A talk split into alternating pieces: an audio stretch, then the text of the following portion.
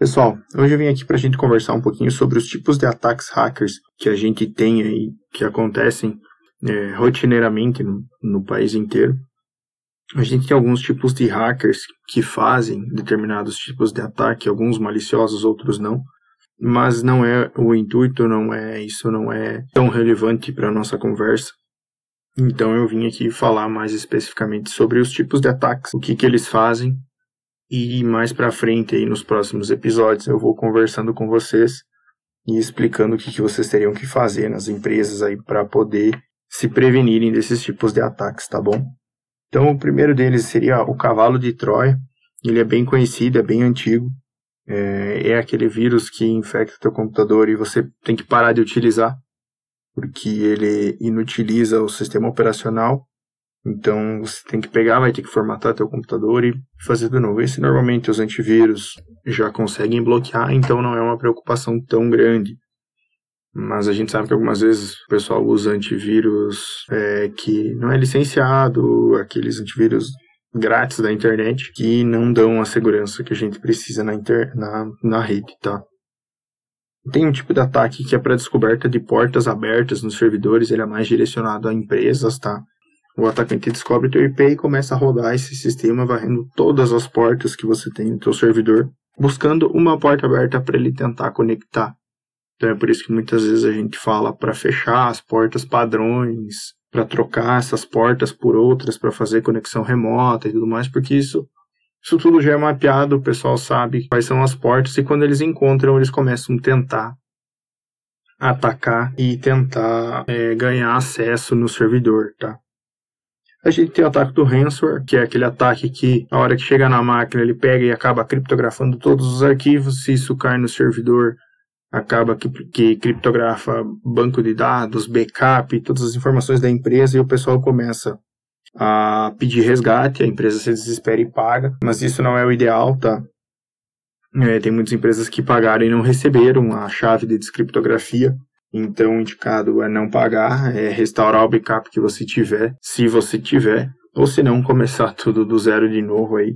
E é por isso que a gente frisa tanto a questão do backup, tá?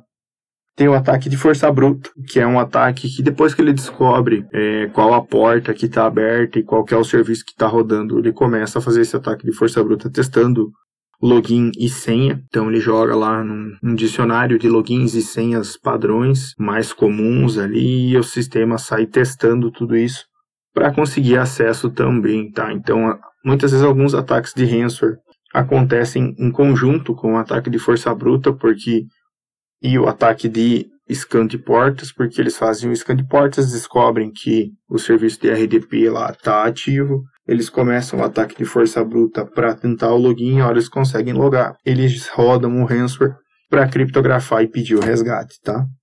A gente tem o ataque de DDoS, que é o ataque de negação de serviço, então onde o, o atacante cria lá uma rede de computadores zumbis ou um computador só com muito poder de processamento e começa a fazer várias requisições para um, um determinado serviço, para o servidor de um e-commerce, por exemplo, até que esse serviço para de responder até as requisições que são legítimas.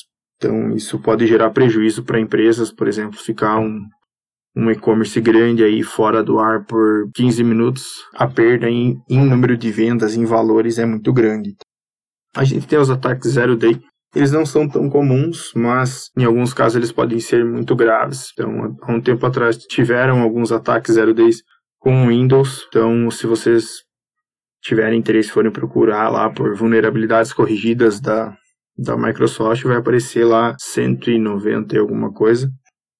Porque isso sempre está saindo, então eles têm alguma, algum tipo de recompensa para quem encontra isso, e quando a pessoa cadastra, tem pessoas mal intencionadas que vão lá, pegam nesse cadastro mundial aí de, de vulnerabilidades e começam a explorar computadores que não estão atualizados, ou quando, ainda quando não saiu a atualização, que não tem outros mecanismos de segurança, e assim eles vão conseguindo acesso e vão conseguindo é, fazer o que eles querem fazer, pegar informação ou criptografar para pegar um resgate, esse tipo de coisa. E aí a gente chega no tipo de ataque que eu particularmente mais gosto e, e gosto de falar e gosto de, de aprender como fazem, que é o ataque de engenharia social. Então, que é um ataque que explora as pessoas, ele explora a falta de treinamento sobre a política de segurança da empresa, é, a ingenuidade, a confiança, o medo, a insegurança das pessoas, é, fazendo essas emoções jogarem a favor do atacante. Então ele chega com algumas informações sobre a empresa, começa a falar, pega a confiança da pessoa e com isso ele consegue acesso à sala de servidores e tudo mais. Então, pessoal, hoje era isso que eu queria conversar com vocês. No próximo episódio eu vou falar um pouco mais sobre a engenharia social, como eu comentei, é um assunto que eu gosto bastante de falar.